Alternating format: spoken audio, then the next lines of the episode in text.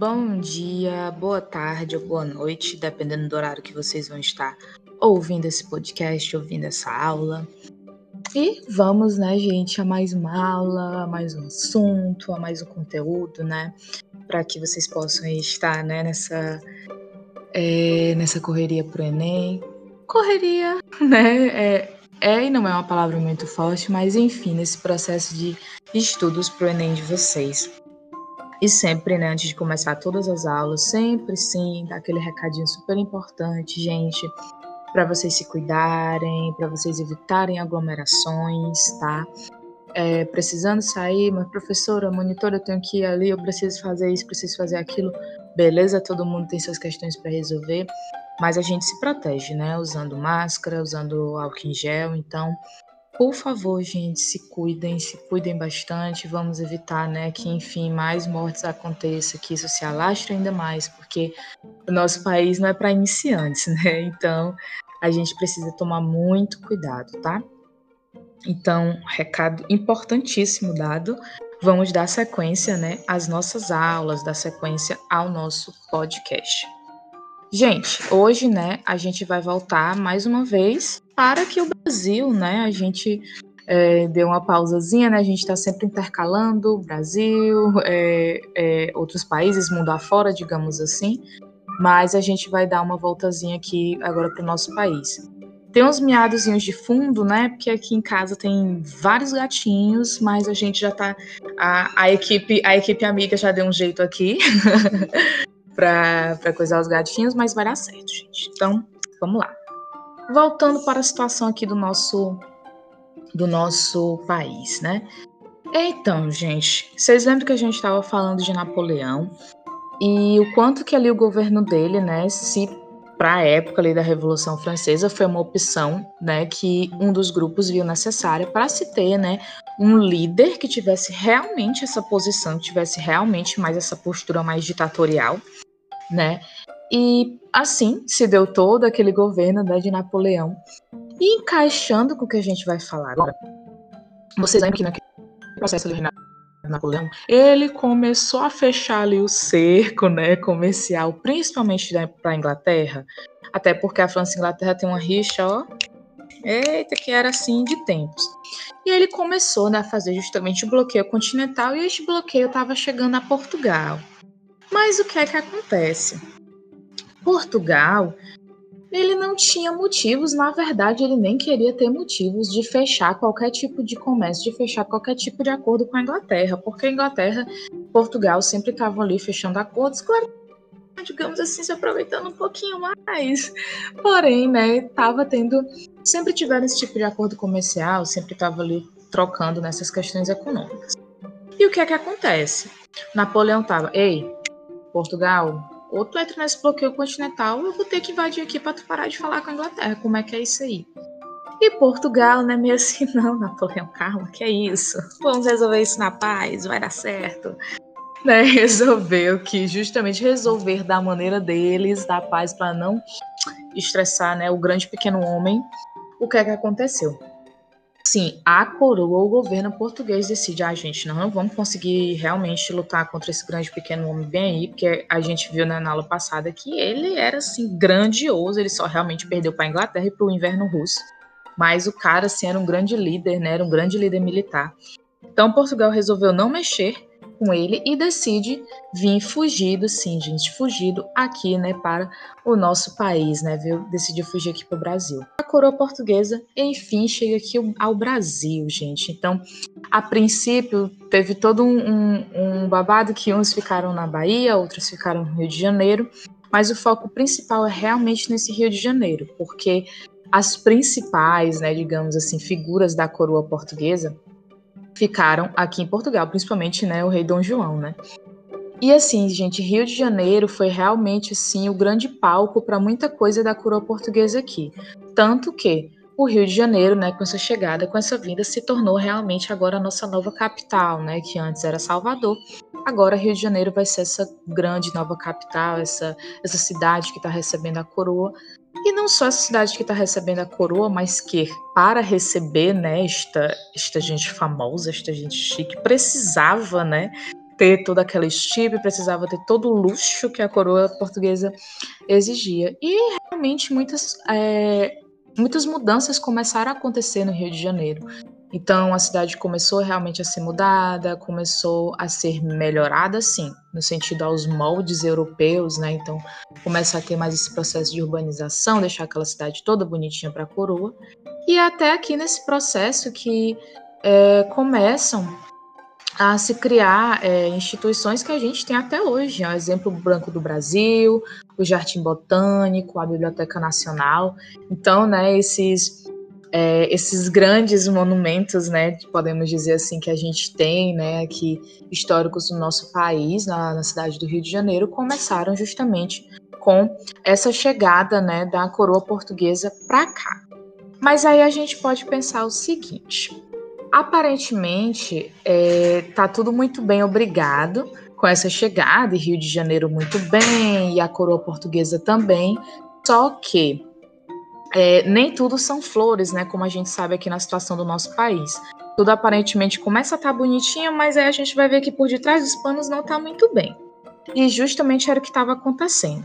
O Rio de Janeiro estava se desenvolvendo, a relação com a Inglaterra estava melhorando, ficou melhor ainda, até porque a gente sabe que a Inglaterra nunca dá uma ajuda sem querer algo em troca, né? E foi exatamente isso.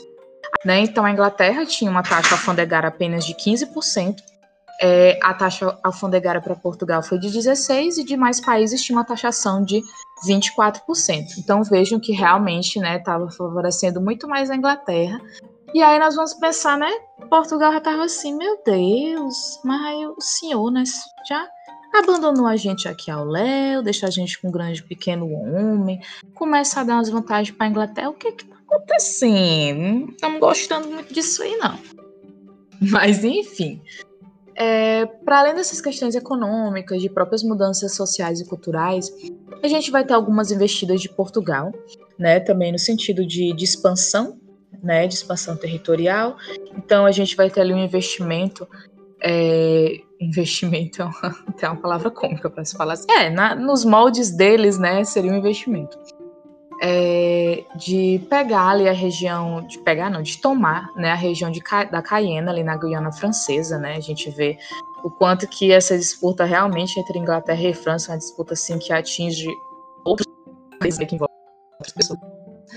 E aí eles invadem ali a Cayena, nessa essa região da Guiana Francesa que logo depois a França vai retomar, mas aqui nesse princípio, nesse contexto, Portugal vai ali pegar nessa região da Cayena Portugal também vai começar a crescer os olhos para a região da Cisplatina por dois motivos. A região da Cisplatina em si é uma região que traria frutos econômicos grandiosos para Portugal, né? traria bastantes riquezas, era uma região realmente bem frutífera nessa, nessa questão, e também porque Portugal já estava começando a pensar numa possível né, invasão, numa possível ali, tomada né, da França, já que a região da Cisplatina era tomada ali pela Espanha, né, que também era um país ali que tinha né, seus acordos, tinha suas relações com Portugal.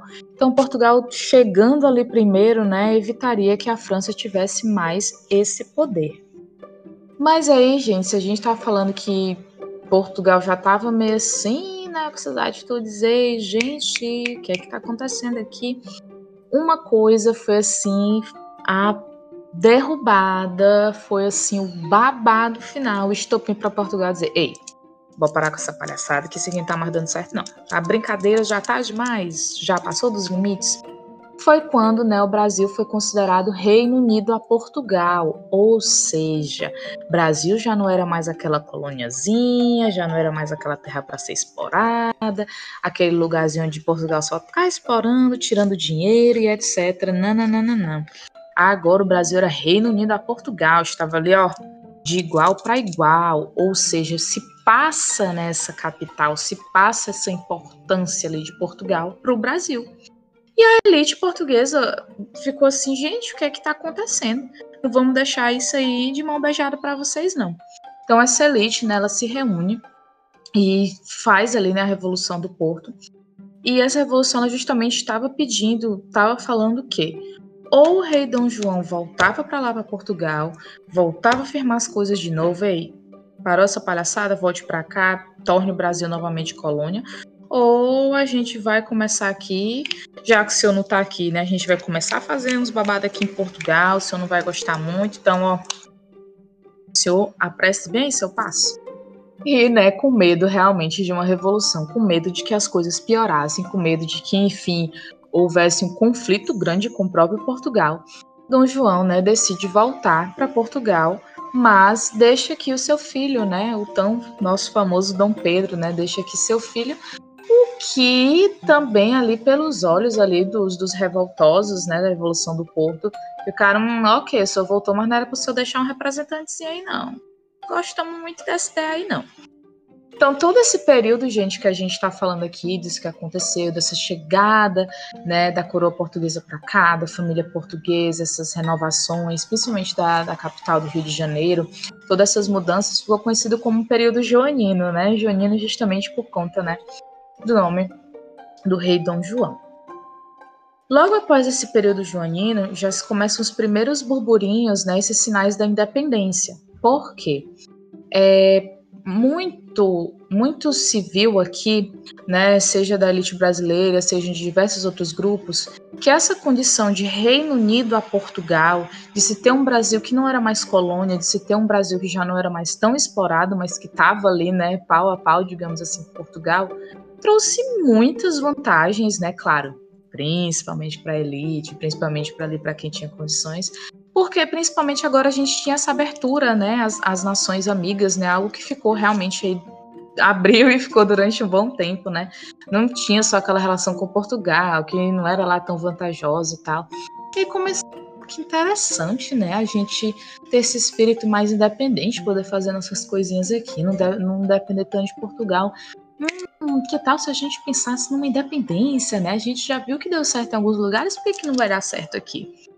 E justamente lá a elite portuguesa pensando, este povo aí vai começar a se empolgar, já, vai, já teve muita liberdade, já vai querer ter liberdade demais, justamente pensou no que eles estavam pensando. Eles vão querer ficar independentes. E exatamente era o que o pessoal estava pensando aqui. E o Dom Pedro, gente, né, quando ficou aqui, né, o, o o Dom João ficou, mas Dom Pedro ficou, ele também começou realmente a, a pensar, começar realmente a catar essas ideias e ver que seria uma vantagem, né? Seria uma vantagem ele participar desse movimento de independência, até porque, né, gente, ele seria o nome ali, né? E a gente vai já discutir que também, né, é, quando a gente pensa em independência, se pensa logo assim, olha, o país ficou independente e se vem a república, né? A gente viu é, muitos desses processos, seja, seja lá nos Estados Unidos, seja lá na França. Só que aqui a gente sabe que ocorreu de uma maneira diferente, né? Então, assim, é, Portugal começou a apertar o cerco, dizer: Ei, Dom Pedro, você também volta, bora parar com essa palhaçada aí, vocês estão com liberdade demais, Dom Pedro. Não, não, não vai dar certo isso. Não só Dom Pedro, mas, claro, todos também aqui, né, os revoltosos, todos aqueles que estavam a favor da independência, e toda essa galera, né, junto com o mesmo pensamento, com esse mesmo querer que era a independência, realmente, assim, não ligaram muito para as imposições de Portugal. Na verdade, algumas das várias imposições, como é, parar, né, que se tivessem tipos de, de comércio com o Brasil, foi algo também que deu um estopim para essa independência. E aí, né, no nosso 7 de setembro de 1822, é declarada a nossa independência né, do Brasil, ali às margens do Ipiranga, né, toda essa simbologia que a gente tem no nosso hino, que a gente tem naquele quadro famosíssimo, essa coisa que dá a imagem do herói de Dom Pedro I, oh, que homem grandioso. Mas não é bem assim, tá, gente? Não é algo tão glorioso, sabe, como se é representado, né, nessas obras e também até de uma forma não tão pacífica como aparentemente se, se pode pensar. Né? Foi um tanto quanto mais violenta e menos gloriosa essa independência do que a gente é acostumado a ver, do que a gente é acostumado a entender. Então, declarada a independência, ei, Brasil, lindo, agora somos uma república, vai dar tudo certo. Ó, o dedinho aqui, ó, indo para um lado e para o outro negativo. E aí, gente, por que que o nosso país foi contra, assim, basicamente todo mundo, né, que se declarava independente e foi, na verdade, declarada uma monarquia. Uma historiadora, é, acho que alguns de vocês devem conhecer, chamada Lia Schwartz, ela apresenta alguns pontos que fazem a gente entender por que, né, que a nossa independência ela se direcionou para uma monarquia e não para uma república. Uma das principais coisas, das principais questões é que a elite brasileira, né, a elite que estava apoiando, é, para ele seria muito mais vantajoso ter uma monarquia, até porque essa elite ela bebia muito das fontes da monarquia, ela estava muito ligada, né, a essa forma de política da monarquia do que a outra coisa. Então assim, era muito mais produtivo, muito mais compensador para eles uma monarquia do que uma república. Sem contar que uma república justamente poderia fraccionar ali o Brasil, poderia dar uma separada né, nos interesses. E uma elite não ia querer atender aos interesses de todos, não é mesmo? Então ela apresenta esses pontos para afirmar para a gente que essa independência traz essa monarquia justamente por conta do interesse dos grandes, né? O interesse daqueles que não estavam nem um pouco afim de tentar ali dividir, pensar em outras causas para o Brasil independente, né? Então a gente tem essa independência que vem com essa monarquia, que vem mais uma vez com essa figura do rei, então, né? Ah, legal, o Brasil se torna independente, mas acaba que a gente ainda tá no controle de um rei, a gente ainda tem meio que encabeçada aquele o rei é português, né? Então tá, há uma relação diferente, mas que ainda tá ali não tão independente de Portugal. Tanto que a Inglaterra ela apoia a independência do Brasil, só que Portugal só foi reconhecer a independência uns três anos depois, ó. Ah, legal, vocês ficaram independentes. Bacana, gente, tô nem aí. E aí a Inglaterra, né, dá aquela ajudinha, que a gente sabe como é que é aquela ajudinha da Inglaterra, né, para tentar ali que reconhecesse a independência, e principalmente também a Inglaterra já pensando assim, ó, gente, a gente vai ajudar vocês, mas a gente vai ver umas questões como o tráfico negreiro, né, vocês deveriam começar a pensar nisso aí, aquele, ela já com aquele olhar ameaçador, né, se a gente vai ver como é que vai também dar esses tratados com relação à questão da, da escravização. E aí, gente, como foi o reinado deste homem? Como foi o reinado deste homem? Então, assim, estamos, estamos independentes. Primeira coisa que a gente tem que pensar fazer é uma constituição, certo? Já que agora a gente tem esse, esse novo modelo, vamos fazer o que é a constituição? Vamos aqui se reunir todos juntos, pensar no bem comum, né? Aquela coisa feliz. E aí, Dom Pedro convoca uma Assembleia Constituinte. Só que, na Assembleia Constituinte, claro que cada grupo vai pensar: olha, Dom Pedro, por que você pensa numa coisinha aqui para este grupo, para essas pessoas? E outra coisa que a gente queria deixar bem importante de lhe pontuar. Que, ok, estamos a monarquia aqui, mas o senhor não tem que ter todo o poder do mundo, não. Ele, mas o quê? Como assim eu sou rei, eu não vou ter todo o poder do mundo? Hum, não gostei. Não gostei, já não gostei. Essa Assembleia ficou até conhecida, né? Essa Constituição ficou conhecida como Constituição da Mandioca. É, porque o Dom Pedro, no momento que falou assim, não vai ter todo o poder para ele, ele, pois não quero mais. Então ele realmente desfez essa assembleia, desfez essa tentativa de constituição. Logo após ele, gente, pensei aqui no babado muito interessante. Então ele cria a Constituição, né, de 1824. Ele olha só o que foi que eu pensei nós vamos ter né, os três poderes, né, o legislativo, o executivo e o judiciário, mas nós vamos ter um poder mais interessante, que é o poder moderador. Ou seja, esse poder moderador ele dá todos os poderes para mim. quem gostou? Quem, quem gostou, bate palma. Quem não gostou, também aí. Vai ser isso mesmo, vocês que lutam. E foi exatamente isso que aconteceu, gente. Então a gente tinha os três poderes e a gente tinha também o poder moderador, que simplesmente, como acabei de falar, dava todos os poderes para Dom Pedro, ou seja, que é, né, gente, reis, seus poderes, Brasil, né? Brasil.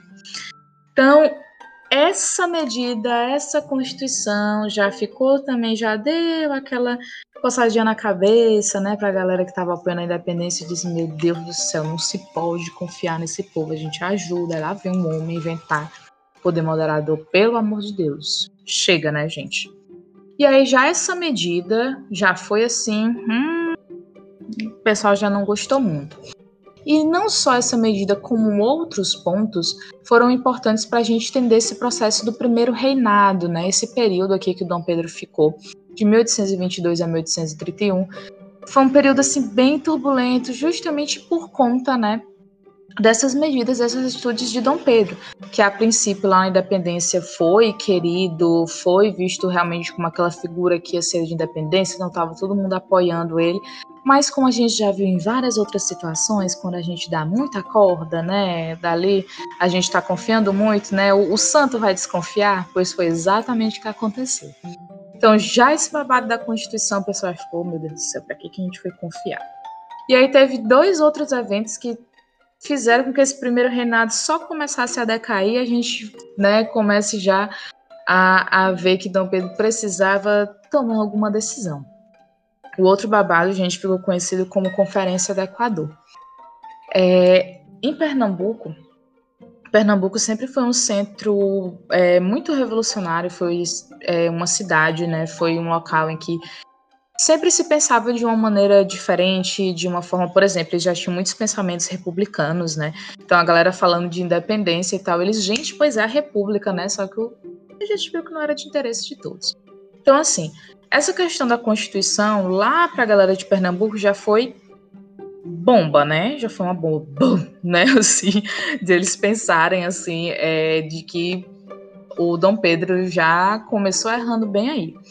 Para piorar, Dom Pedro né, nessa questão de definir né, é, governadores, definir representantes de estados, tirou um representante lá de Pernambuco que o povo queria e botou o que ele queria. Ou seja, o pessoal já ficou: ah, meu amor, você já muda a Constituição, que é o poder todo para ser, e agora vem mexer com a gente? Pô, espere bem que a gente vai fazer um movimento bem aqui. E foi exatamente né, a Confederação do Equador, liderado pela figura do Frei Caneca, né? Muito importante vocês gravarem esse nome e estarem ligando ele à Confederação do Equador. Foi justamente essa confederação que reúne não só Pernambuco, mas que chegou a gente aqui, né? Piauí, Maranhão e outras capitais do Nordeste. Nosso Nordeste sempre foi muito revolucionário, tá, gente? É, de pensar, ei, gente, pois já que o Dom Pedro está assim, nós vamos nos reunir bem aqui e fazer o nosso processo, fazer a nossa confederação republicana. E aí, justamente, né, gente, aqui essas Pernambuco né, é, Recife, todos esses aliados, a gente realmente declara, né, uma república aqui, só que foi extremamente rechaçado, foi extremamente punido, né, pelo imperador, pelas tropas do imperador, e acaba que a Confederação do Equador não deu muito certo. Mas já era um princípio, já era algo ali de se pensar em grupos que já estavam pensando numa república, né? Então a gente vai ver um pouco depois o quanto que esse pensamento pôde se repercutir. E aí, bem, Constituição, nada legal, Confederação do Equador, outra coisa que foi assim, ah, meu filho, agora o senhor também exagerou demais, que é a questão é, da Guerra da Cisplatina, né?